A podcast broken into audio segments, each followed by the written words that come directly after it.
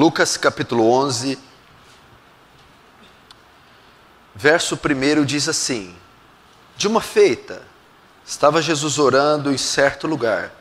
Quando terminou, um dos seus discípulos lhe pediu: Senhor, ensina-nos a orar, como também João ensinou os seus discípulos. Agora vai comigo em Mateus capítulo 6. Mateus capítulo 6.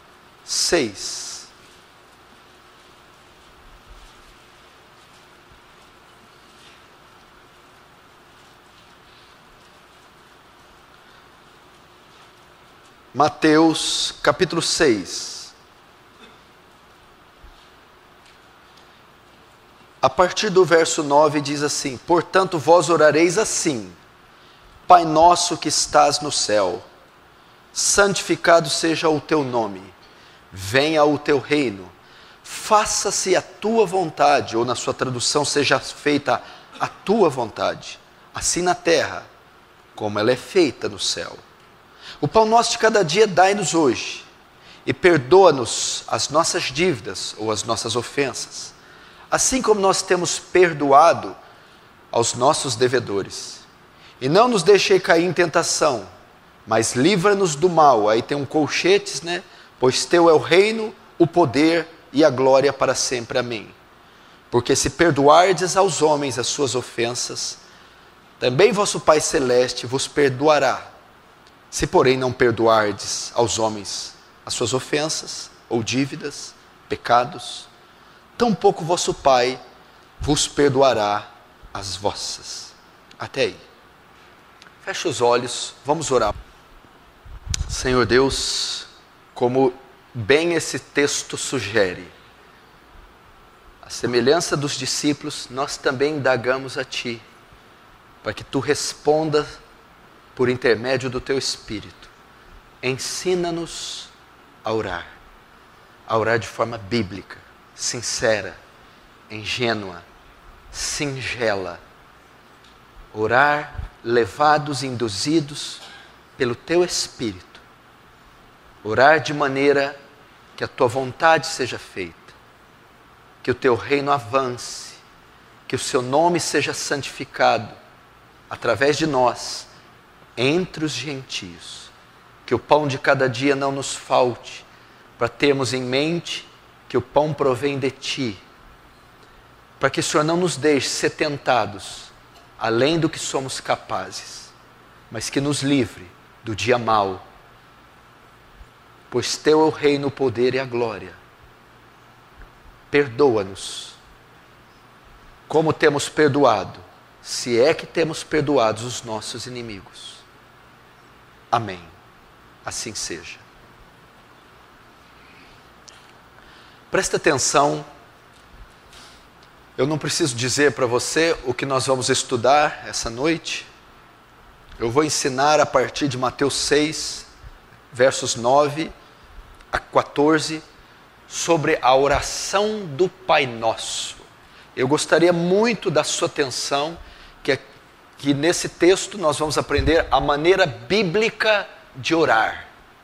Por que, pastor? Existe uma maneira não bíblica de orar? Claro. O que é uma maneira não bíblica de orar? É orar conforme o que eu penso, conforme o que eu aprendi, conforme algo que vem de tradição ou de religião, mas que não encontra apoio nem amparo nas Escrituras. Isso é uma oração é uma oração, é verdadeira, é sincera, é real. Mas ela não tem como base e fundamento a Bíblia. Então, a oração não bíblica. Qual é a oração bíblica? É a oração que as Escrituras, que a Bíblia ensinou, nos ensinou a fazer. E nós temos vários modelos de oração na Bíblia, principalmente no Antigo Testamento, como os reis, os sacerdotes, os profetas, os juízes os homens que Deus comissionava e até as pessoas simples que faziam parte da aliança, da antiga aliança, oravam. Então eles oravam instruídos, inspirados pelo Espírito Santo, ordenados pela lei de Moisés, fazendo assim, oravam uma oração bíblica. E no Novo Testamento não é diferente. Então, a, o capítulo 6, que é o capítulo é, tirado do Sermão de, do Monte, onde Jesus vai ensinar a Constituição, a lei do seu reino que havia chegado, dentro dessa Constituição ele vai ensinar como súditos, os conversos, os salvos, os remidos, os regenerados, a igreja de Cristo deve orar, como ela deve se comunicar com Deus, como deve apresentar suas necessidades, o seu louvor, sua adoração, de forma que, com, de forma com que Deus os ouça. Mateus 6 vai tratar disso e é chamado é chamado aqui a oração do Pai Nosso. Capítulo 6, do verso 9 ao 14. E esta oração do Pai Nosso, Mateus 6, verso 9 a 14, é um modelo de como os cristãos devem orar. Há modelos por toda a Bíblia, mas talvez o modelo mais conhecido, mais detalhado de como se deve orar, está aqui dentro da oração do Pai Nosso. Está dentro de Mateus, capítulo 6, verso 9 ao 14. E à luz desse texto, nós vamos aprender como se deve orar. Lembrando que a oração do Pai Nosso, e assim chamada pela tradição da igreja, ela não é uma oração a ser repetida, como comumente fazem os católicos. Fazem a oração literal, né? várias vezes repetidamente. Pai nosso, és no céu, santificado, etc, etc, etc. Ela não é, não foi feita para ser repetida. E uma prova disso é que quem a ensinou foi Jesus e deu muita importância para ela dentro do Sermão do Monte. Mas uma vez Jesus tendo ensinado ela, você não vê a repetição dela em nenhum outro lugar depois do, do Evangelho. Você não vê em Atos, nas cartas de Paulo, Pedro e João, nem no Apocalipse. Esta é uma prova, é uma prova contundente que a oração do Pai Nosso não era uma oração para ser repetida literalmente, nem várias vezes, como os católicos fazem. Porque nem Paulo, nem Pedro, nem ninguém da igreja primitiva assim o fez. E no lugar de ser uma, uma oração a ser repetida, ela é um modelo, um perfil, um padrão de como os cristãos devem orar o Pai Nosso nos orienta, coloca as prioridades de Deus para orarmos, apresenta questões, fundamentos e princípios, os quais não podemos esquecer ao orar. O capítulo 11 de Lucas, Lucas 11, verso 1, eles chegam até Jesus, Jesus está orando em um lugar, e eles chegam a Jesus, os discípulos 12, e eles pedem para Jesus ensiná-los a orar, como João Batista fez com seus discípulos. E Mateus capítulo 6 omite essa parte do ensinamento. É por isso que temos quatro evangelhos, eles se completam. Às vezes são passagens idênticas, são as mesmas passagens, as mesmas circunstâncias, porém narradas por quatro autores diferentes e às vezes algum autor omite uma parte, o outro acrescenta outro. Então, nessa oração do Pai Nosso, a parte que os discípulos questionam, indagam, pedem para Jesus ensiná-los a orar, ela é omitida em Mateus. Você só encontra ela em Lucas capítulo 11, verso 1. Então, Lucas capítulo 11, verso 1, eles chegam até Jesus e pedem para serem ensinados como orar. Essa também deveria ser uma preocupação nossa, um desejo, um anseio de nos perguntar se nós de fato oramos de forma correta, se oramos de forma bíblica, se oramos de forma eficaz, se oramos de forma que Deus de fato, de verdade, nos ouve. Uma vez que Jesus não está aqui, nós temos outros meios de saber de aprender como, como orarmos. As Escrituras testemunham de como orarmos, tanto no Antigo como no Novo Concerto. Você tem modelos de heróis, de, de homens de Deus e até homens simples e mulheres que oraram no Antigo Testamento. Você tem o modelo dos apóstolos, do próprio Jesus orando. Você encontra, é, por exemplo, a oração de João 17, a oração sacerdotal, é um modelo de como Jesus ali expressa as suas, as suas expressa os seus desejos, suas necessidades ao Pai em oração. E você tem as epístolas paulinas. A outra maneira também é ir a Deus em oração e pedir que Ele nos ensine a orar através do Espírito Santo. Porque Jesus não está aqui. Ah, mas a Bíblia diz que eu enviarei outro consolador, o Paracletos. O que é outro? Outro semelhante a mim. O Espírito Santo também é Jesus. Ou seja, eu posso ir a Deus pedindo que o Espírito Santo me ensine a orar como os discípulos foram até Jesus. Como o Espírito Santo vai me conceder, me ensinar a orar? Ele vai dirigir minha oração. Ele vai colocar palavras em meu coração, trazer versículos em minha memória, e ele vai fazer com que eu ore de forma bíblica. E a maneira mais comum, básica, é estudar o que as Escrituras têm a dizer de como orar.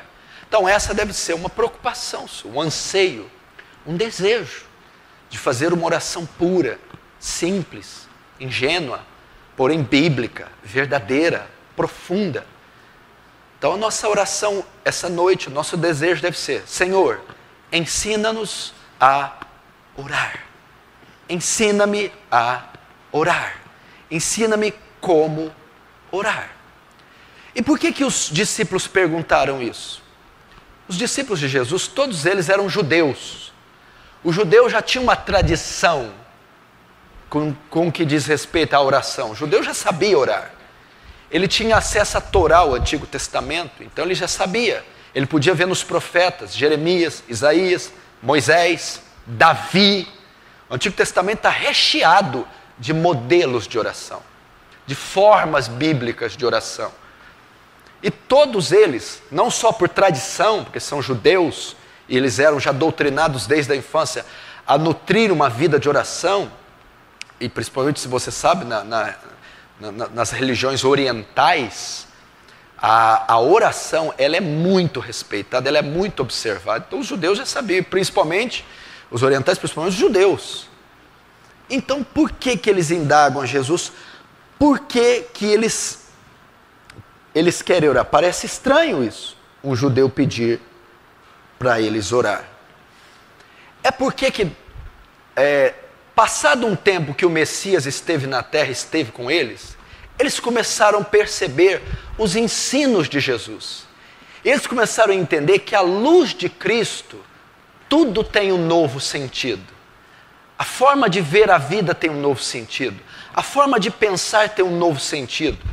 A forma de conviver na vida pública tem um novo sentido. Jesus veio trazer um novo sentido às coisas. Veio aperfeiçoar a lei de Moisés. Veio mostrar um padrão mais elevado do que a lei. Logicamente, os discípulos, talvez ao verem ele orando ou ouvindo, perceberam que a vida de oração deles também precisava entrar em uma reforma. Precisava é, haver um, um. Eles precisavam buscar também um sentido diferente na oração. E com certeza eles sabiam que Jesus também traria um sentido novo para a oração. Essa foi, esse foi o motivo deles terem pedido a Jesus: ensina-nos a orar. Não que nós não sabemos, ensina-nos a orar como o Senhor ora. Ensina-nos ensina a orar é, segundo os, os seus olhos, sua perspectiva, segundo esse momento do seu reino. Ensina-nos a orar nessa, é, é, nessa dispensação, com uma, com uma perspectiva é, cristocêntrica. Por isso eles perguntaram. O Senhor veio dar um novo sentido. Nós queremos também um sentido novo na oração. Então, ensina-nos a orar como o Senhor ora. Resumindo, eu poderia dizer: ensina-nos a orar biblicamente, como a Bíblia manda.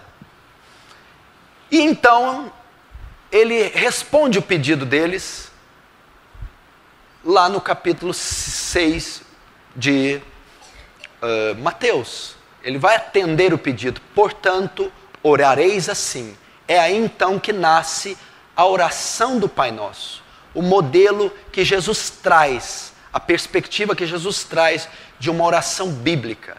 Eles fazem o pedido em Lucas 11:1, ele responde lá também, mas de forma mais detalhada. Em Mateus 6, do 9 a 14, ele atende o pedido e vai então os ensinar como orar. E essa, esse ensino é chamado de oração do Pai Nosso. É a oração mais conhecida do mundo, mais popular do mundo.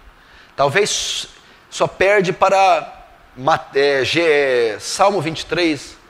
Talvez dos versículos das passagens bíblicas, as três mais conhecidas são João 3,16, Salmo 23 e Mateus 6, a oração do Pai Nosso. Ela é tão conhecida que ela não é só feita por cristãos, sejam eles católicos ou protestantes, ela é feita por membros de outras religiões, seitas e denominações, dada a sua popularidade, a sua graça, ao seu teor e ao seu conteúdo. A oração, você precisa aprender, é, ela é um meio da graça. É através da oração que nós nos comunicamos com Deus. É através da oração que nos fortalecemos em espírito. É através da oração que nós apresentamos nossas necessidades diante de Deus. Deus tem N maneiras de fazer falar conosco. Quando usamos o termo N maneiras, várias, muitas maneiras de falar conosco. Todavia, Ele nos deixou apenas uma maneira de falar com Ele: é a oração através da oração. Então, a oração, o sentido básico dela é comunicar-se com Deus. É uma ferramenta, um meio, um canal que Deus nos deu para comunicarmos com Ele. É um poderoso e talvez o mais elevado exercício espiritual, prática espiritual, meio da graça dentre vários que o Senhor deixou, talvez o meio da graça, o exercício espiritual, a prática espiritual mais elevada seja a oração, porque a oração é comunicar-se com a própria divindade, com a própria natureza humana. E nós jamais poderemos vencer, prevalecer sem esse meio da graça, sem essa prática, esse exercício espiritual que é a oração. A oração foi observada desde que o homem foi criado. Em, em, em, em todos os períodos bíblicos, você vai notar em todos os, uh, uh, uh, em toda a trajetória bíblica, você vai ver a essencialidade da oração, o ponto central que a oração ocupa, né, né, a importância que a oração tem e o lugar especial que ela ocupa na vida dos nossos primeiros pais, dos patriarcas, da nação de Israel, do, do, da, da igreja de Cristo com seus apóstolos e assim sucessivamente por toda a história da igreja até hoje. A oração é fundamental, ela é essencial, como diz o escritor, muito vale a súplica de um justo, a oração, por sua eficácia. E o pedido dos discípulos converge na oração do Pai Nosso. Eles pedem para eles pedem para Jesus ensiná-los a orar. Jesus atende o pedido e ensina.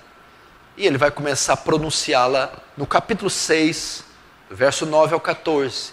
E ele vai mostrar como devemos orar. E a oração é dividida pelo menos em três partes, a oração do Pai Nosso. Ele ensina aqui no Pai Nosso como devemos orar, pelo que devemos orar, e ele apresenta no final uma condição para sermos ouvidos, para a oração ser ouvida. Então nós vamos aprender à luz de Mateus 6, a oração do Pai Nosso, como devemos orar, pelo que devemos orar e as condições ou a condição para a oração ser ouvida. OK? Primeiro, Jesus começa ensinando-nos a orar.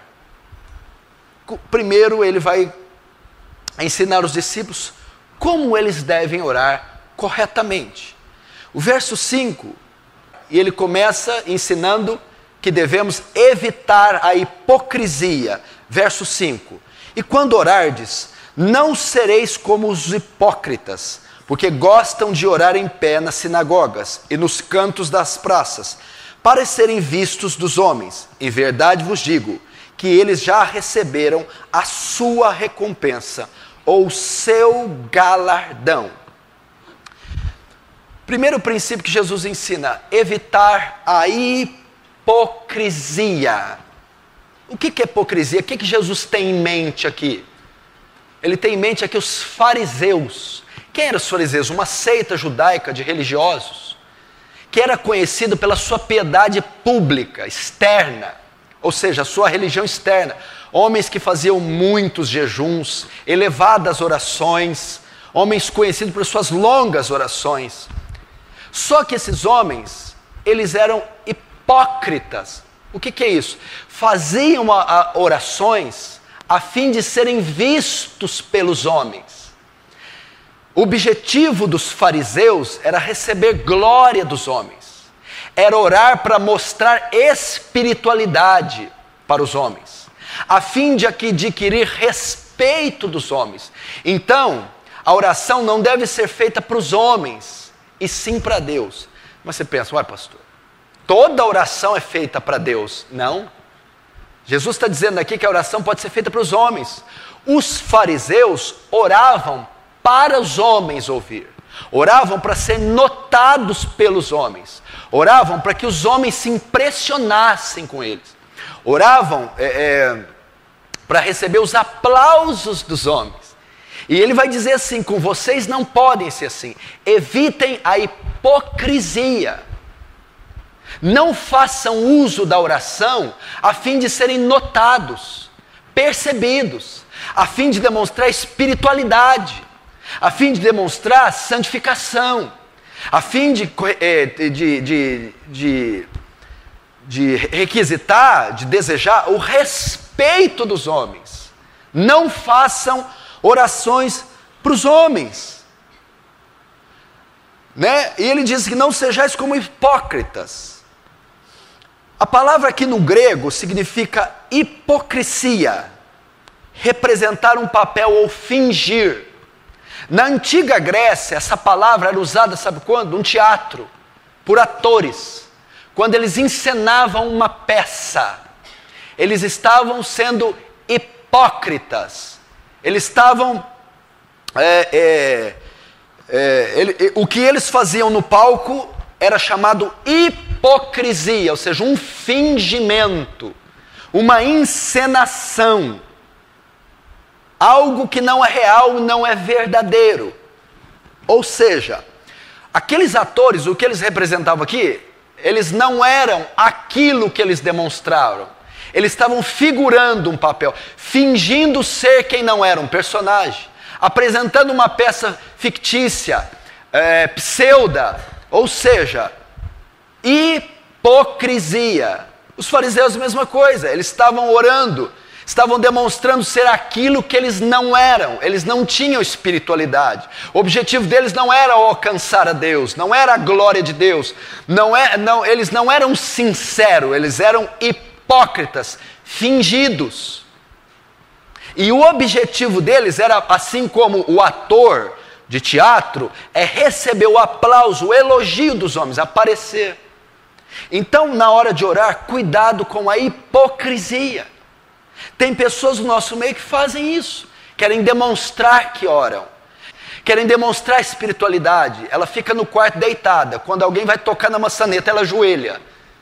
Ou seja, ela quer mostrar que está orando. Ela está num, numa, numa vigília, ou ela está uh, num culto público, ela está ali balbuciando, passa alguém perto dela, ela começa a elevar a voz, começa a choramingar, forçar um choro. O fim de seu ouvido. Ela escolhe o momento de oração sempre um, um lugar, sempre um, um, um lugar público para orar, e nunca pessoal, porque o objetivo dela é ser notada ser ouvida, ser vista. Essa oração não é ouvida por Deus. Essa oração não é dirigida para Deus. Essa oração não vem do coração. O objetivo dessa oração é apenas demonstrar espiritualidade aos homens. E isso pode acontecer conosco. Você tem que tomar cuidado. Essa oração tinha como objetivo aparecer aos homens, mostrar respeito. Os fariseus tinham um objetivo em fazer isso. Primeiro, eles queriam adquirir o respeito dos homens. E eles também queriam, é, eles queriam dominar, exercer poder, controle e domínio sobre os homens. E como eles faziam isso? Demonstrando aquela piedade. Então adquiriu respeito. Olha os doutores da lei como oram, como jejuam, como são piedosos. Tinham respeito. E exercer domínio. Porque ao demonstrar aquilo, adquiriu respeito, agora eles podiam dominá-los. E muitas pessoas fazem isso. E Jesus está dizendo que aquele que faz isso não terá oração respondida. Não pode, porque a palavra, diz, a palavra de Deus diz assim, ó, em verdade vos digo que eles já receberam a sua recompensa. A oração hipócrita, ela não vai ser ouvida. Eles já receberam a recompensa. Qual é a recompensa? O elogio dos homens. O aplauso, não é isso que vocês queriam? Ser visto? Nossa, como ele ora. Nossa, como ele é santo. Nossa, recebe tapinha nas costas, elogios. As multidões ficam impressionadas. Esse é o galardão da oração hipócrita, daquele que ora hipocritamente. Essa é a recompensa, ele já recebeu. Mas a oração que ele, foi, que ele fez não vai ser ouvida. A oração desse tipo de gente, Deus não ouve. A oração feita dessa maneira, Deus não responde. A oração feita dessa maneira não encontra alvo em Deus. Por isso que tem multidões de pessoas que oram, elevam a voz, muda a verbalização, começa a orar de forma erudita, eloquente, poética, mas é só para ser vista aos homens. E eles vão receber uma resposta, um galardão dos homens, o aplauso dos homens. Mas Deus mesmo não vai responder uma sílaba dessa oração. Eles continuarão sem resposta, com portas fechadas, continuarão perdidos nos seus pecados, amarrados nas suas situações, e Deus não pode responder. Primeiro, evitar a hipocrisia. Segundo, então qual seria a maneira certa? Verso 6: Tu, porém, quando orares, entra no teu quarto e fecha a porta, e orarás a teu pai que está em secreto, e o teu pai que vem em secreto te recompensará. Primeiro, Jesus vai traçar um paralelo entre a igreja, os cristãos, e os judeus, os fariseus. Olha, vocês vão orar? Vamos. Mas não copiem o modelo dos fariseus de oração, porque fariseu é tudo hipócrita. Só faz para aparecer, mas não tem espiritualidade nenhuma. Aí ele vai dizer: Tu, porém, tu quem? Os remidos, a igreja, os salvos, o povo de Deus, que agora tem o Espírito Santo, tu não vai copiar o método judaico de oração, não vai copiar o método farisaico de oração. Tu vai orar como? Vai ser diametralmente oposto aos fariseus. Os fariseus oram nas praças, com as franjas largas, eles almejam as primeiras cadeiras da sinagoga, a, a, com o fim de ser visto pelos homens. Vocês serão diametralmente opostos. Como? Entra no quarto, a sós, só fecha a porta do quarto, ora em secreto ao seu pai, e o seu pai, que é Deus aqui em secreto, te recompensará. Então Jesus está dizendo que a sua oração tem que ser feita para Deus, dirigida apenas para Deus, com o objetivo apenas que Deus a escute e a ouça. Ele não está aqui proibindo a oração pública, não é isso que ele está dizendo. Ele não está dizendo que você não pode orar na igreja, na vigília, gritar e clamar, expressar seus sentimentos. Ele só está dizendo que quando você é tentado a fazer isso, quando você faz e é tentado, que, é, tentado a orar de maneira que o outro ouça, ele prefere você também tomar uma medida radical. Vai para o teu quarto, ora no lugar isolado, ora sós para que, para que você não tenha do que se orgulhar, do que se gloriar. Faça isso sozinho. Essa oração será ouvida, essa oração será respondida. Esteja só, orar apenas para Deus, sem se apresentar ao, a homem algum. Ou seja, Jesus está dizendo: o objetivo da oração não, não é que os outros ouçam, não é que os outros se impressionem. O objetivo da oração não é, não é que os outros saibam. O objetivo da oração é alcançar somente a Deus, é impressionar somente a Deus, é ser dirigida apenas para Deus. E a Bíblia diz: ora, em teu quarto em secreto, e o teu pai que vê em secreto. Que secreto? É você está só no quarto, trancado, fechado, isolado, você está num lugar secreto. Mas o teu pai vê em secreto ouve em secreto, está ali com você, sabe que você está orando.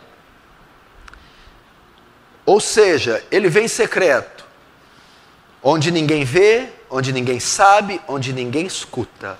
O objetivo da oração é apenas um: falar com Deus. É um diálogo, apenas entre duas pessoas. Essa é a maneira correta.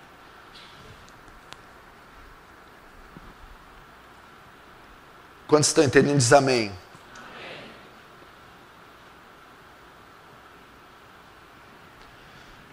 Entra no teu quarto, ora em secreto, e o teu pai que ouve em secreto te recompensará. Lembre sempre-se disso. Uma oração voltada, dirigida para Deus. Jesus está ensinando como orar. Primeiro ele diz para evitar a hipocrisia. Depois ele diz para eu orar sempre a sós. A minha oração deve ser feita para Deus e não para os homens. E se eu fizer ela para os homens? Eu já receberei o meu galardão, o reconhecimento. Porém, essa oração não vai ser é, ouvida. Jesus também nos adverte das vãs repetições. Veja comigo versos 7 e 8. E orando, não useis de vãs repetições, como os gentios, porque presumem que pelo seu muito falar serão ouvidos. Não vos assemelheis, pois, a eles, porque Deus, o vosso Pai, sabe o que tendes necessidade antes que lhe peçais. Jesus vai usar modelo de duas classes de pessoas da época: judeus e gentios. Judeus e gentios. Primeiro, os judeus eram a hipocrisia, era a oração externa, não deveria ser copiada. É oração sem coração, sem sentimento, sem desejo, sem sinceridade, sem inocência. É uma oração totalmente hipócrita, litúrgica, é, é, extemporânea. Agora ele vai usar o outro modelo. Tem duas classes. Judeus, que para os judeus só existia duas classes de pessoas na terra: os judeus e os não judeus. Quem eram os judeus? O povo de Israel. Quem eram os não, judeus? Qualquer outro ser humano na terra que não é judeu. O não judeu ele vai combater. Ele vai dizer também: não ore nem como os judeus e nem como os gentios. Como que os gentios fazem? Vãs repetições. Vãs repetições. O que é vã repetição? Uma oração sem sentido, sem reflexão, uma oração feita por fazer. Né? Vãs repetições. Talvez Jesus tinha em mente aqui os profetas de Baal, que ficaram a, a, a, metade do dia todo gritando Baal, Baal, Baal, Baal, Baal, Baal. Uma oração sem reflexão, uma repetição sem sentido. Seria o que nas, nas igrejas católicas se faz, as rezas. Pai Nossa, Ave Maria, Pai Nossa, Ave Maria, Pai Nossa, Ave Maria. Isso é vã repetição. O terço bizantino, os terços católicos, vãs repetições. Mas o crente pode fazer vã repetição? Pode. Aleluia, glória a Deus, aleluia. Eu já vi gente na vigília que só fica falando isso, vocês nunca viram? Então, Jesus está tá, tá, tá dizendo aqui que uma oração sem objetivo, uma oração sem fervor, sem objetivo, sem alvo, uma oração não determinante, não é ouvida. Tem gente que fica na, na, na, na vigília, na oração em casa. Deus glorioso, Pai amado. Deus glorioso e Pai amado. Oh, Pai amado, Deus de glória e Pai amado e Deus de Deus de amado e Pai de glória. Aleluia. Nossa, que unção, hein? Cadê? Mas o que, que Deus está? Tá bom, eu sou amado e sou de glória. Mas o que, que é que está acontecendo? Tá, eu não entendi o que, que você quer. Ah, você só quer falar que eu sou amado de glória? Ué, então tá bom. Ué. Então não, quer mais nada? Tem gente. Oh, aleluia, aleluia, glória, aleluia, glória, aleluia, e glória. Uf, que oração, que co... oh, poder, oh, mistério. É isso. Vã repetição. Você está rindo que você tem um pezinho lá, né? Você tem um pezinho no reteté, né? Não é vã repetição? É vã repetição. Pelo menos o Pai Nosso tem mais conteúdo. Vã repetição. E isso Deus condena. Palavras irrefletidas, sem concentração. Essa oração também não é atendida. O que, que Jesus está dando a ideia? Que a oração tem que ser inspirada, uma oração objetiva, uma oração feita com coração, sincera, devotada, uma oração a qual eu, tô, eu estou processando, pensando, sendo dirigido pelo Espírito Santo, uma oração fervorosa. É isso que ele está ensinando. E nós temos o costume de, às vezes, balbuciar coisas incoerentes, desconexas, sem concentração, pensando na maionese do domingo, aquela coisa, oração abstrata, subjetivas, uma coisa. Hã? Isso se torna vã repetição, balbuciar de sílabas, de palavras. Ao invés disso, orem com fervor que o Espírito os assiste em suas fraquezas, com gemidos inexprimíveis, ou oração com objetividade, com pensamento, com raciocínio, com alvo, com quebrantamento, sendo impelida, compelida, impulsionada pelo Espírito de Deus. Essa deve ser oração. O que, que Leonardo Ravenhill diz? Ore até orar e ore até ter terminado de orar. Eu já orei para orar, eu já orei 40 minutos para tentar orar. 40 minutos orando para orar. Deus me ajuda a orar, Deus, meu Deus do céu. Aí depois de 40 minutos, aí foi. Ore até orar e ore até já ter tido orado. Faz repetições. Então ele está ensinando como orar. E por que, que ele vai dizer para não usar vãs repetições? Verso 8. Não, vocês, não vos assemelhar assemelheis, não vos assemelheis, pois, a eles, porque o vosso Deus e Pai sabe o que tendes necessidade antes que lhe peçais. Jesus está dizendo assim: essas vãs repetições não vão mudar nada, elas não vão acrescentar. Eu já sei o que vocês vão pedir antes, eu já sei o que vocês querem antes de vocês pedirem. Aí você vai fazer a pergunta: então por que, que é que, os, que Deus manda a gente orar se ele já sabe? Esse versículo aqui foi colocado para demonstrar a onisciência de Deus. Esse texto é para mostrar o oni... que, que é a onisciência, a capacidade que Deus tem de prever o futuro, a capacidade que Deus tem de criar o futuro, Deus antever todas as coisas. Então Deus está te ensinando, não precisa desse monte de repetição que eu já sei o que você quer. Então, como assim? Se você pedir de modo bíblico, eficaz, uma vez só, se você pedir de modo sincero, fervoroso, já é o suficiente para eu te atender. Você ficar com essa repetição incoerente. Aí ele, Jesus vai dar o quê? Uma revelação para eles. Vou mostrar para vocês por que, que vocês não precisam. Vou dar uma colher de chá, repetir. Por quê? Deus já sabe o que vocês querem antes de vocês pedirem. Então não precisa ficar com essa repetição. Repetições tolas não mudam o que Deus decretou.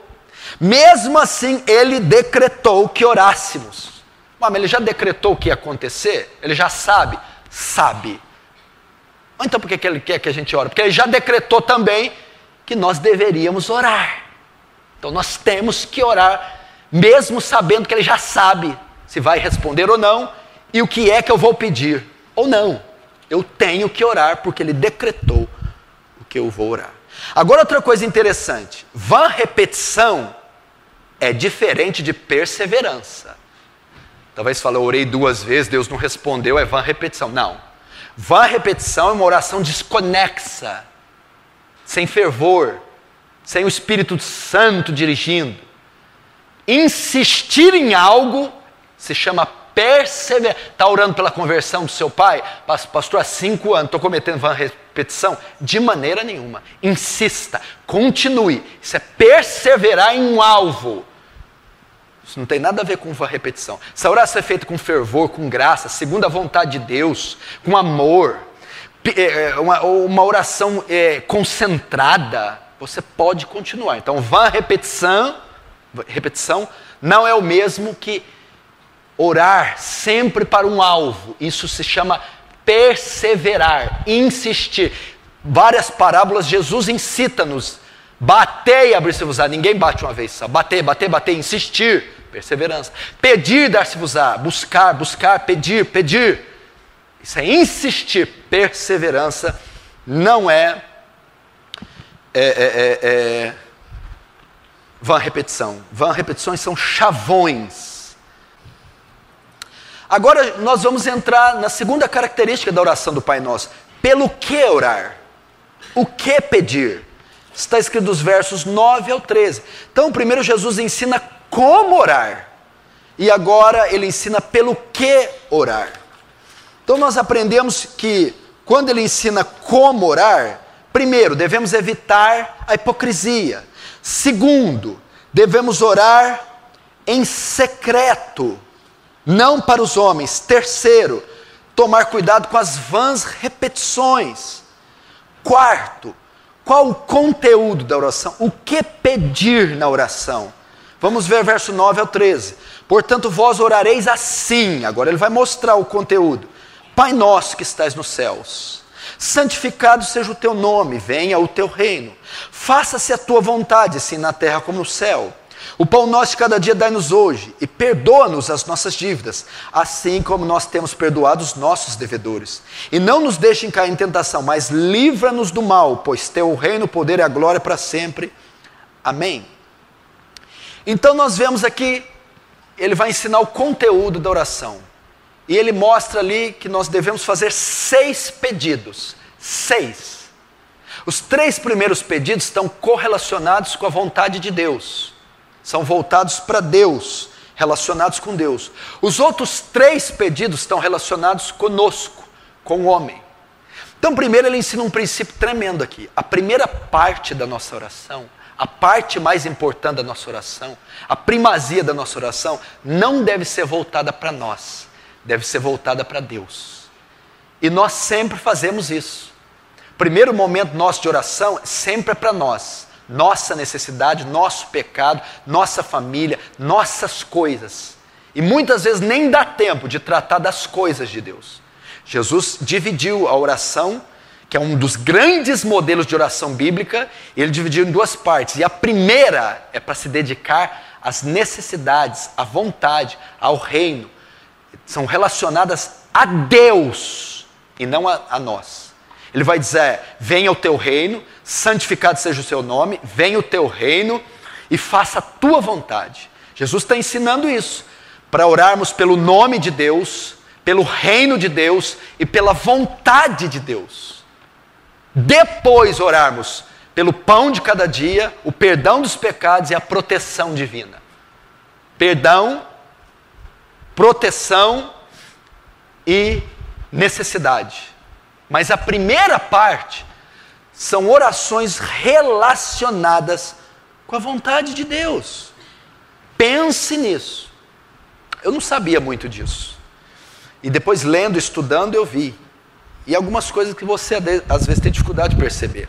Nas grandes orações, se você estudar, pode ver todas: oração de Moisés, oração de Noé, Abraão, Isaac e Jacó, Salomão, Davi, os profetas, ela sempre inicia com adoração a Deus. Ó Deus grande e temível, que dominas os céus e a terra, justo e verdadeiro, ninguém há como tu no céu e na terra. Começa desse jeito uma oração engrandecendo o nome de Deus, exaltando o nome de Deus, a majestade, os atributos de Deus, a glória de Deus.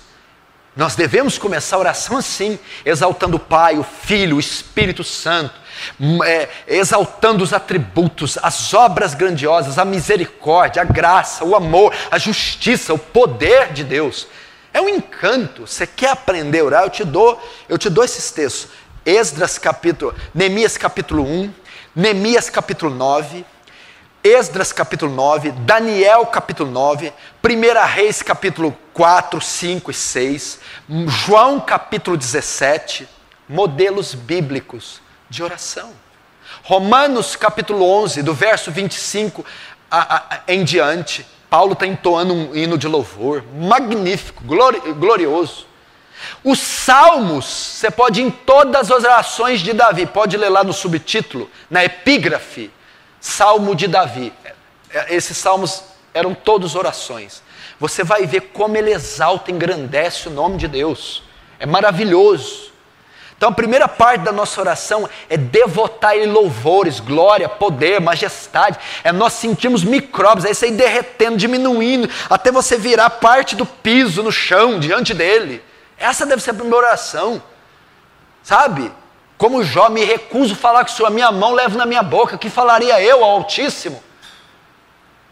Deve ser dessa maneira, é assim que começa a entrar na presença de Deus. E se você nem quiser a outra parte, não precisa não. Fica só nessa. Minutos, horas, fica ali, exaltando, glorificando, magnificando o nome glorioso de Deus.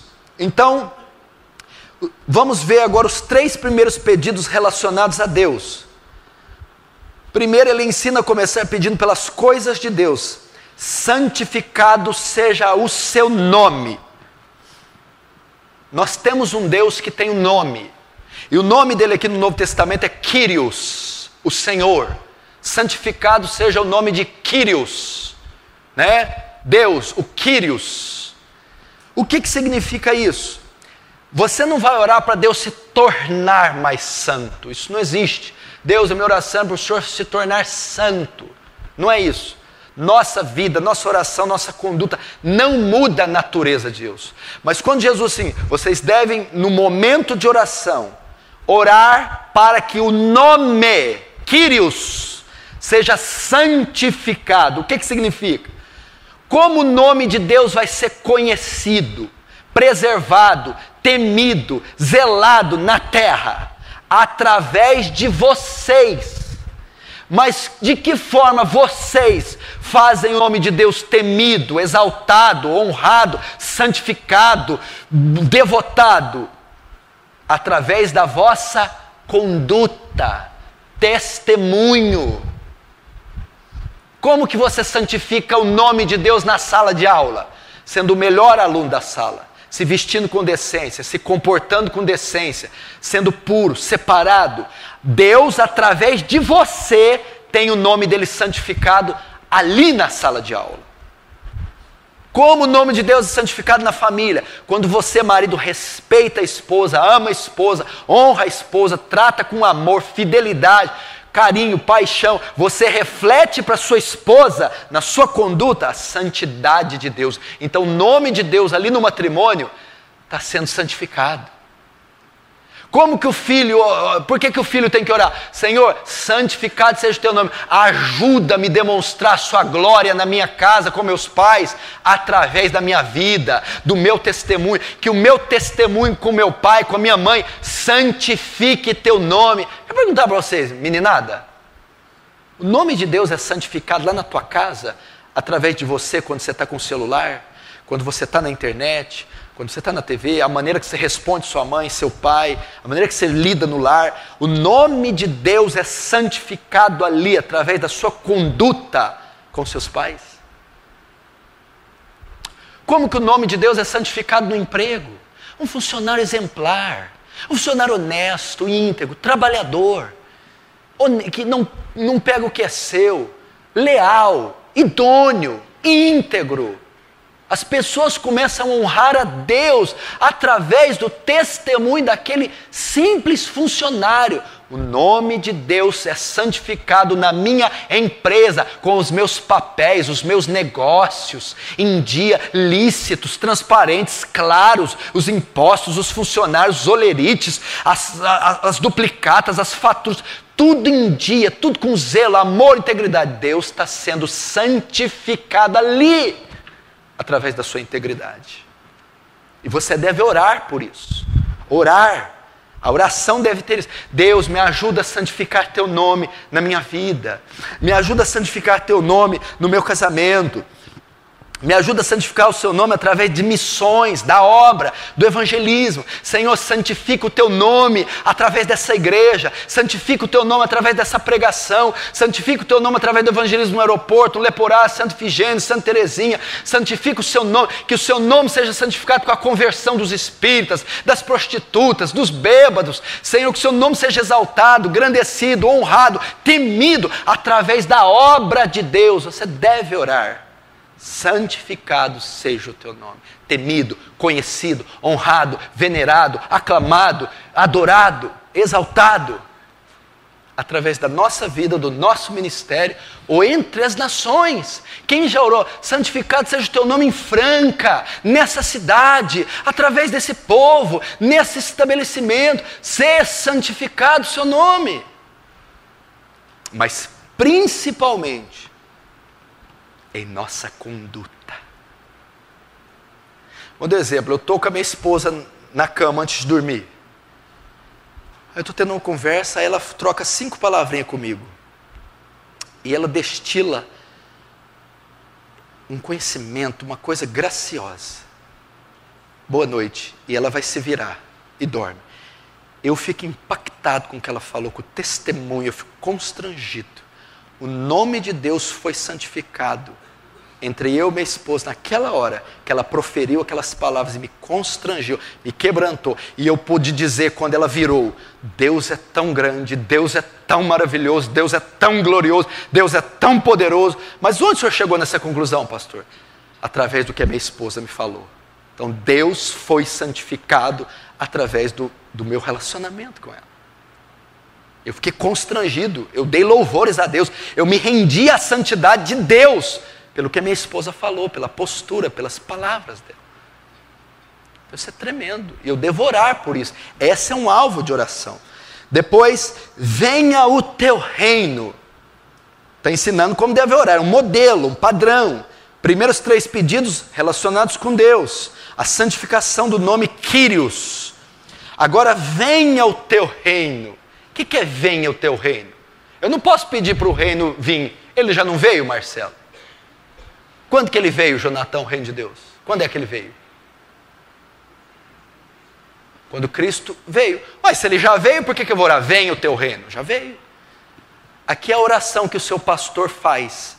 Todas as vezes que ele prega, a oração inicial. Jesus está ensinando assim para nós orarmos assim: Deus, faz teu reino avançar.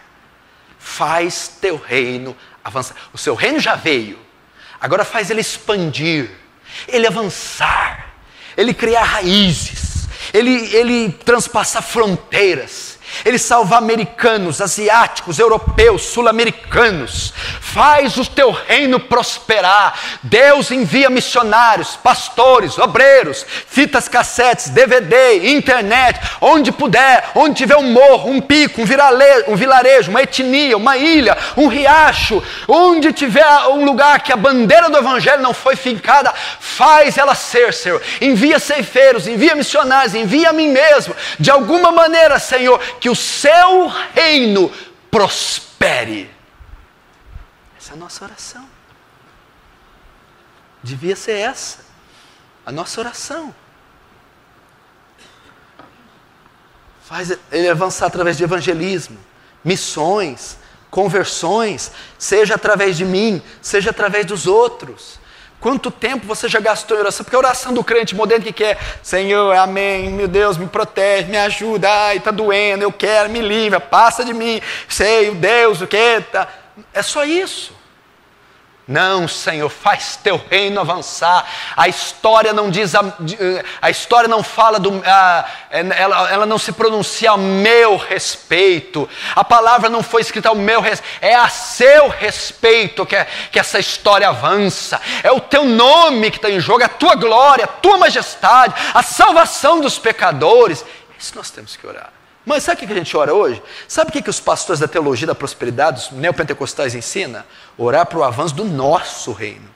Avança minha empresa, prospera minha empresa, avança minha beleza, prospera meus dons, minhas conquistas, meus talentos, meu eu, minha firma, meu nome, meu, meu, seu reino. E é o reino dos homens que está expandindo. A notoriedade, a antropocentrismo, o humanismo que põe Deus no centro do universo, não, que essa oração seja: Senhor, faz de novo um universo cristocêntrico, teocêntrico, que tudo venha convergir na Sua glória, no Seu louvor, que tudo venha, venha apontar para a pessoa de Cristo. Deus faz Teu reino avançar, quer através de mim, quer através do meu companheiro.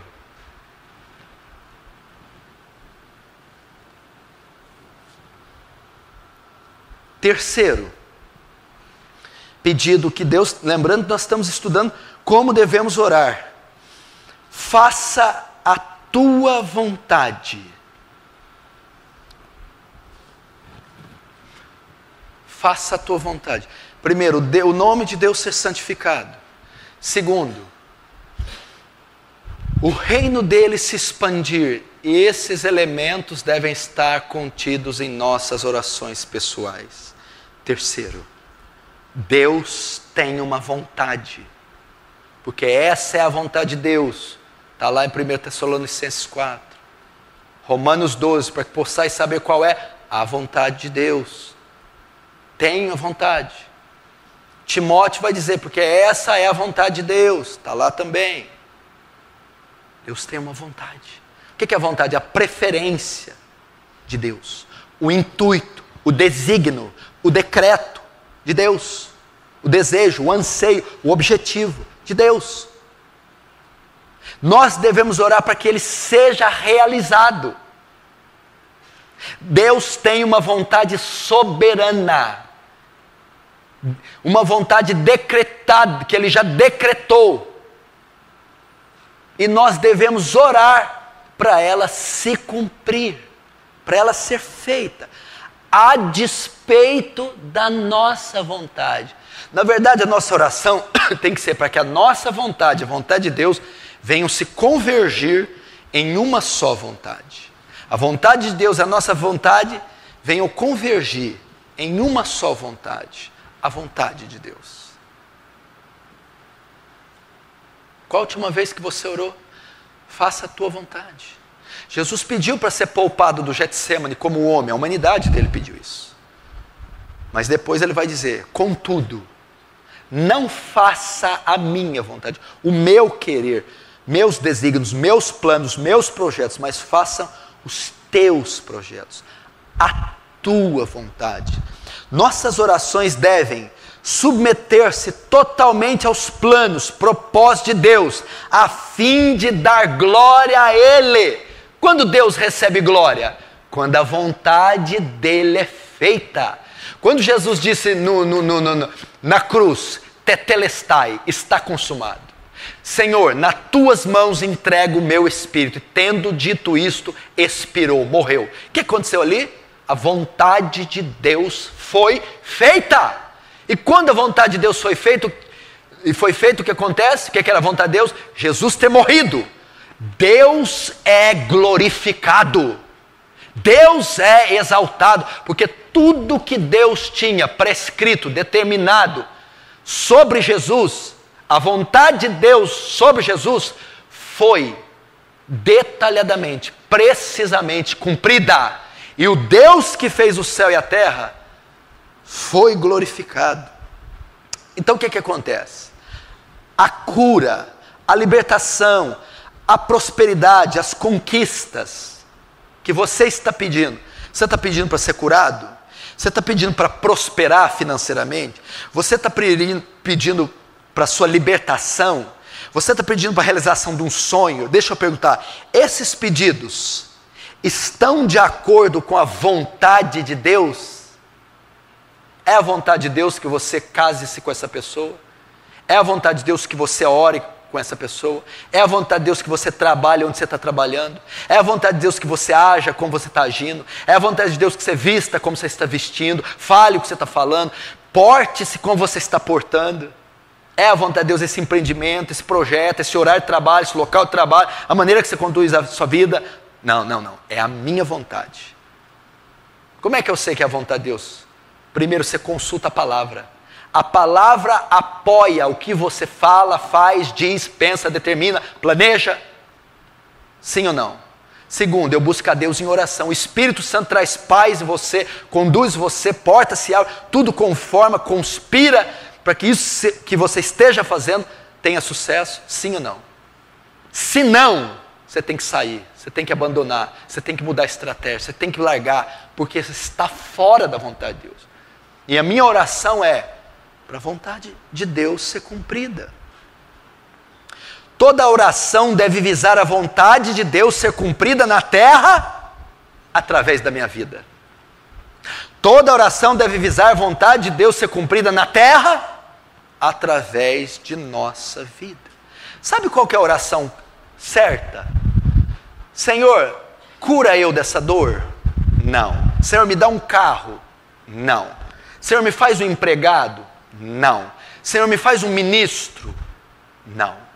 Qual é a oração certa? Senhor, é da tua vontade que essa doença seja removida? É da tua vontade que eu tenha um carro? É da tua vontade que eu seja um pastor? E se eu ser pastor, vai fazer teu reino avançar?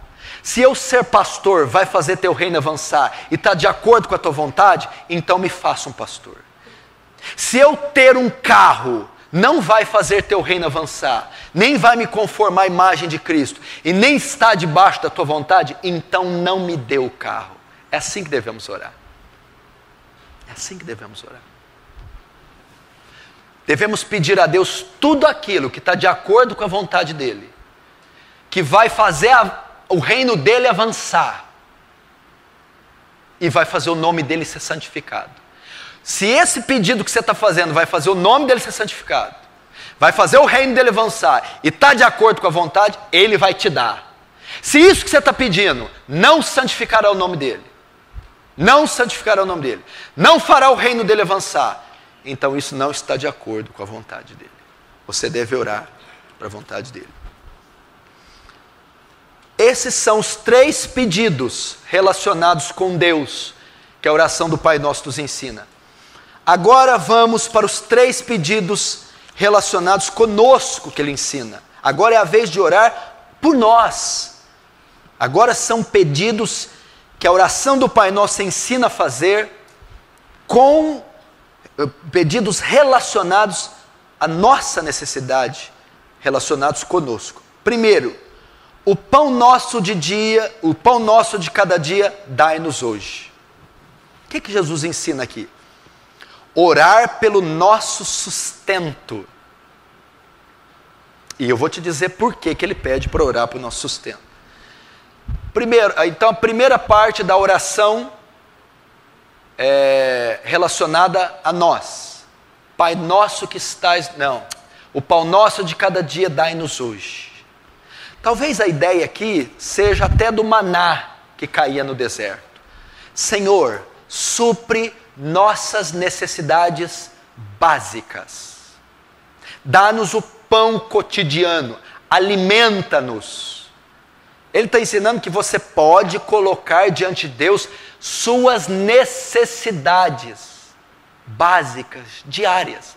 Apresenta, apresenta a Ele as suas contas, o aluguel, a comida, é, o leite das crianças, o remédio dos meninos, o tratamento é é, é, é, médico, a, a vestimenta, apresenta. Coloquem diante de Deus em oração as necessidades. Mas nota, ele não falou a picanha de cada dia. A picanha de cada dia dai-nos hoje. O sushi de cada dia dai-nos hoje. Não, não falou isso não. O pão. Ele ensina a orar pela necessidade básica. É essa que Deus se compromete a suprir meu povo, não vai morrer de fome. Mas não é o luxo que ele diz. A oração não serve para dar luxo para nós. Então, pão nosso cada dia nos dai hoje. Apresenta. Apresenta seu aluguel. Apresenta o almoço, o café, o jantar. Apresenta o material escolar dos meninos. Apresenta os remédios. Apresenta a gasolina. Apresenta a sua vida cotidiana, as necessidades. Mostra elas. Coloca diante de Deus. Ah, então não tem que trabalhar, não fazer nada? Não é isso que ele está falando. Você vai trabalhar, trabalhar. Ele usou os meios, ele criou os meios para você receber os recursos. Criou. Mas ele, ele, ele, ele, esses recursos te trarão a resposta através das suas orações. Suas orações farão Deus responder, ok? E como ele vai, ele vai responder? Através do seu trabalho. Ele vai trazer, apresenta a Deus e por que, que ele está mostrando que apresenta? Porque quem trouxe o pão para o deserto, no deserto para Israel, foi Deus. Ele não está pedindo para você apresentar por apresentar. Mas por que, que ele está pedindo para apresentar a necessidade básica? Porque através da oração ele vai suprir a necessidade. Ele vai trazer o mantimento, vai trazer o socorro e o remédio. Ele diz: não fiquem inibidos, constrangidos, podem apresentar as necessidades de vocês, a vergonha, a humilhação que está passando, o que, que quer que seja, porque eu irei prover, eu irei responder. Mas tem uma outra coisa que ele ensina aqui. Por que, que ele diz? O pão nosso cada dia nos dai hoje. Para saber que a nossa comida, o nosso sustento, não vem de nós não é mérito nosso. Não é por causa do nosso talento nem do nosso esforço. Que o pão que vem na nossa mesa, a saúde que nós temos, a gasolina no nosso carro, é obra da graça de Deus.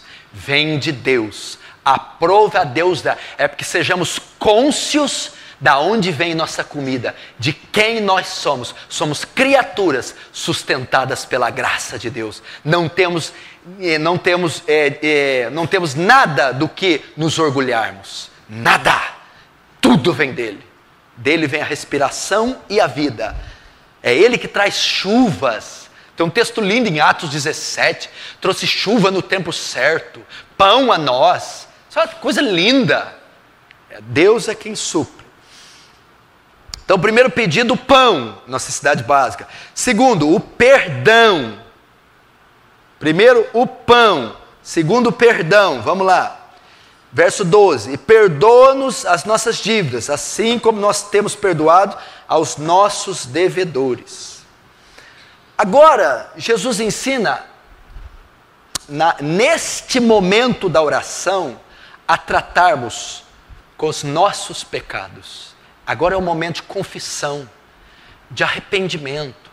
Pecados aqui são cometidos como dívidas, são contados como dívidas. Cada vez que nós pecamos, é uma dívida que nós contraímos. E quem nós devemos? A Deus. Cada pecado é uma ofensa a Deus. É uma dívida que se faz a Deus. Por que, que ele ensina, perdoa as nossas dívidas? Porque a dívida é muito alta. Nós não temos como pagar. Então a oração é para pedir, deixa passar, perdoa, poupa-nos dessas dívidas. Nossas dívidas são tantas, nossos pecados são tantos. Então, é o momento da oração que nós vamos tratar com os nossos pecados: ofensa, imoralidade, ira, omissão, negligência, soberba, orgulho, vaidade. E todos esses pecados são contados para Deus como dívidas. A nossa dívida vai se estendendo, vai se alargando, vai se dilatando, enorme são as ofensas, os pecados que cometemos contra Deus. Então ele ensina para orarmos: Senhor, perdoa as nossas dívidas. O que é perdoar? É apagar elas, é quitá-las. Por quê? Porque nós não temos como pagar. Apaga meus pecados, limpa dos meus pecados, poupa-me dos meus pecados, releva os meus pecados livra-me dos meus pecados. Ele manda dizer isso, e ele vai dizer assim: ó, perdoa, assim como nós temos perdoados aos nossos devedores.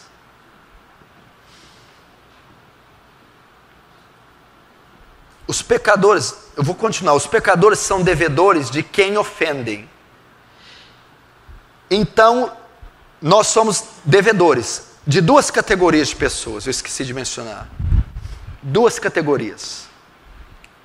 Pecados são ofensas. Eu ofendo duas categorias de pessoas. Eu ofendo pessoas, seres humanos, e ofendo a Deus. Quando eu maltrato, ofendo, peco contra pessoas, eu sou devedor delas. Pequei contra elas. E quando eu peco, todo pecado geral é uma ofensa contra um Deus santo. Então eu sou devedor de pessoas e devedor de Deus. E tanto um como o outro eu não tenho como pagar. E essas dívidas são pecados que eu cometo contra pessoas e contra Deus. Então eu devo orar pedindo: perdoa as minhas dívidas. O que, que é isso? Perdoa os meus pecados. Pecados contra os homens e pecados contra o Senhor. Apaga minhas transgressões, remove os meus pecados, limpa com o seu sangue, lança no mar do esquecimento, aplaca a sua ira, poupa-me da minha iniquidade, poupa-me da minha transgressão, olha para mim com olhos de misericórdia, desvia de mim tua ira. É assim. Por quê? Perdoa as nossas dívidas. Por que o Senhor deve perdoar? Assim como nós temos perdoado os nossos devedores. O que, que significa? Você pode ter as dívidas perdoadas por Deus quando você perdoa as dívidas dos seus ofensores. É mais ou menos assim, ó. Algumas pessoas me ofenderam. Fulano, Beltrano, Ciclano. Coisas pesadas, profundas. Mas eu fui e perdoei. Esse, aquele, e perdoei. Perdoei. Mas eu também pequei contra Deus. Então eu vou orar assim: Senhor, perdoa os meus pecados. Porque as pessoas que me ofenderam, eu perdoei. E uma vez que eu perdoei elas, agora eu peço que o Senhor me conceda o perdão. Perdoa as minhas dívidas, assim como eu já tenho perdoado meus devedores. Não vá a Deus pedindo para cancelar seus pecados, perdoar você dos seus pecados, pagar suas dívidas, se você não perdoou os homens que te ofenderam os seus pecados, não quitou as dívidas dos seus devedores. É assim, entendeu? Me reconciliei com a minha mãe, me reconciliei com meu pai, com minha esposa, com meu marido, com meu amigo, pastor, cobreiro. Agora, Senhor, já que eu reconciliei com eles, reconcilia-te comigo, perdoa a mim é isso que ele está ensinando. E agora, último. E não nos deixei cair em tentação. Então, oração, três pedidos relacionados a nós: a necessidade diária, o perdão dos pecados e a proteção. Não nos deixe cair em tentação. Essa passagem que Deus ensina a orar por nós ele está ensinando-nos, no momento de oração, rogar a Deus, pedir, orar por proteção divina. Proteção. É bíblico orar para ser protegido. Protegido do quê? Dos ataques do inimigo. É, é, ele, diz: Senhor, não me deixes cair ou entrar em tentação. O que, que ele está dizendo aqui? É uma oração preventiva. Ele não está dizendo, Senhor, não me deixes cair em adultério. Não é essa a oração. Senhor, não me deixe ser tentado ao adultério. Não me deixe ser exposto a uma tentação que eu não possa suportar. Eu não estou nem pedindo para você orar contra o pecado. Ele está pedindo para você antecipar o pecado. Orar para nem ser tentado. Porque existem áreas, presta atenção, existem áreas, das, áreas da nossa vida que somos mais fracos que se formos submetidos a um teste, uma tentação, nós vamos cair. Ele está ensinando, é, você dizer assim, Senhor, não deixe que nem essa oportunidade de eu ser tentado apareça. Não me deixe à frente de uma mulher que eu não possa suportar. Não me deixe à frente de um dinheiro. Não me teste, que provavelmente eu vou cair. Não me ponha num lugar perigoso. Não me deixe estar no lugar onde eu fracassarei. Olha que oração linda para fazer.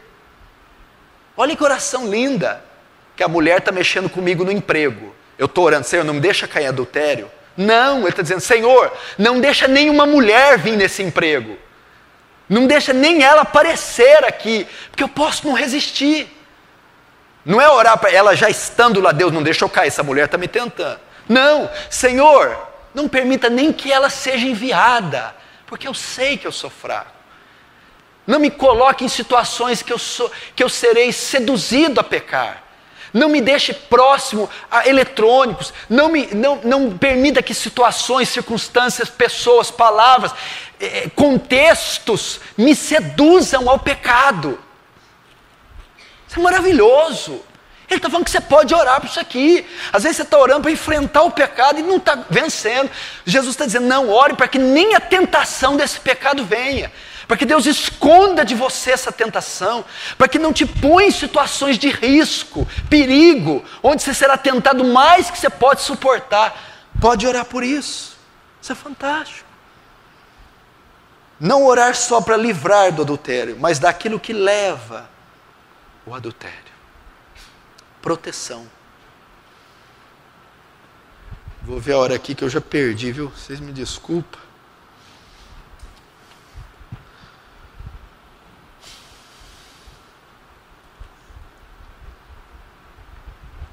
Mas livra-nos do mal. O mal, igreja, está solta por todos os lugares, todo o tempo, todo momento atacando, matando, roubando. O Senhor está dizendo: pode pedir para mim o livramento disso. Olha só, Ele não vai impedir o inimigo de vir, mas vai impedir o inimigo de prevalecer. Que frase boa para guardar. Hein? Novamente, Ele não vai impedir o inimigo de vir, aí vira o mal. Uh, e vem, hein? dói, sofre, é horrível. Mas tem uma promessa linda: livra-nos desse ataque, livra-nos do inimigo das nossas almas, livra-nos do plano engendrado, livra-nos do mal. Ou seja, ele virá com toda força, mas ele não prevalecerá, não triunfará, nenhuma ferramenta contra ti prosperará. Mil cai ao teu lado, dez mil à tua direita, e tu não serás atingido, nem o mal te sucederá, nem prega alguma chegará à tua tenda, por, por um caminho virão contra você, mas por sete fugirão da tua presença, porque livra-nos, porque Ele livra-nos do mal. Pois teu é o reino, pois teu é o reino, o poder e a glória. Por que está em colchetes? Porque nos manuscritos mais antigos não existia esse parênteses. O que é um manuscrito antigo? É uma cópia de Mateus, mais próxima do original. O que o próprio Mateus escreveu não existe. Esse não existe. O que existe é cópia da cópia. E no manuscrito, a cópia mais próxima do original, esse parênteses não existe. Estudos comprovam que pode ter sido acrescentado por um escriba, um copista. E na hora que ele acrescentou, ele levou em conta 1 Crônicas, onde existe esta declaração: Teu poder, teu reino, o poder e a glória. De qualquer forma, as traduções mais recentes adotaram isso como palavra de Deus. E de qualquer forma está na Bíblia. Ou seja, por que, que devemos orar a oração do Pai Nosso? Por, por causa do reino de Deus, do poder de Deus e da glória de Deus. Para o reino de Deus avançar, para o poder de Deus se manifestar e para a glória de Deus ser, e para Deus ser glorificado. E agora o último, a última parte. Eu, eu não disse que o, o, a oração do Pai Nosso tinha três partes: como orar o que orar e a condição para a oração ser respondida. Olha só, tudo que eu preguei até agora tem uma condição para ser respondido ou não. Vamos ver? Verso 14. Porque se perdoardes aos homens as suas ofensas, também vosso Pai Celeste vos perdoará.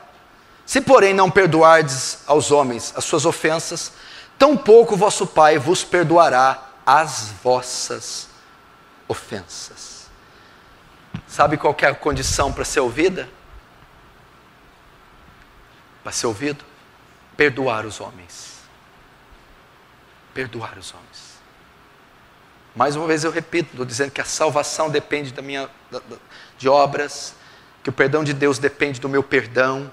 O que, que significa então, se eu não perdoar os homens as minhas ofensas, as minhas dívidas, as dívidas que eles fizeram contra mim, os pecados, meu Pai Deus não perdoará os meus pecados. Essa é a condição para a oração ser ouvida. Eu não ter nenhuma barreira, nenhuma dívida com o meu próximo.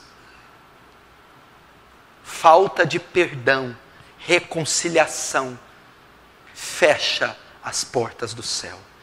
Mas o que, que significa?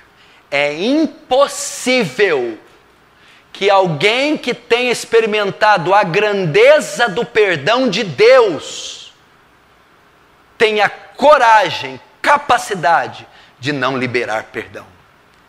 E se porventura existe alguém que não libera perdão, é porque na verdade nunca experimentou o perdão de Deus. Ou seja, não é salva. Tudo que eu preguei não vai ser ouvido, não vai ser atendido, não vai ser concedido se eu não libero perdão para as pessoas, sejam quem forem, independente do nível da ofensa. Agora, um salvo de verdade. O que é um salvo? Que teve os seus milhões, os seus bilhões de pecados perdoados.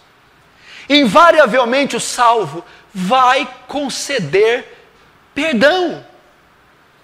E uma vez ele concedendo perdão, as suas orações são ouvidas, são recebidas.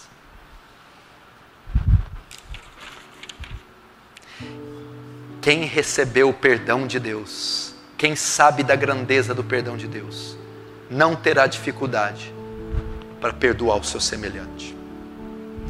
Se você tem dificuldade com essa área, você deve ir a Deus, pedir a misericórdia, clamar por arrependimento, restauração, até que Deus te conceda graça, transforme seu coração, te dê um novo coração, e com esse novo coração você procura seus ofensores e os perdoa, reconcilie-se com eles, faça as pazes, libere perdão, peça perdão, perdoe, então suas orações serão todas ouvidas, sem nenhuma dificuldade. Querido, essa é a oração do Pai Nosso. Esse é o modelo bíblico de orar.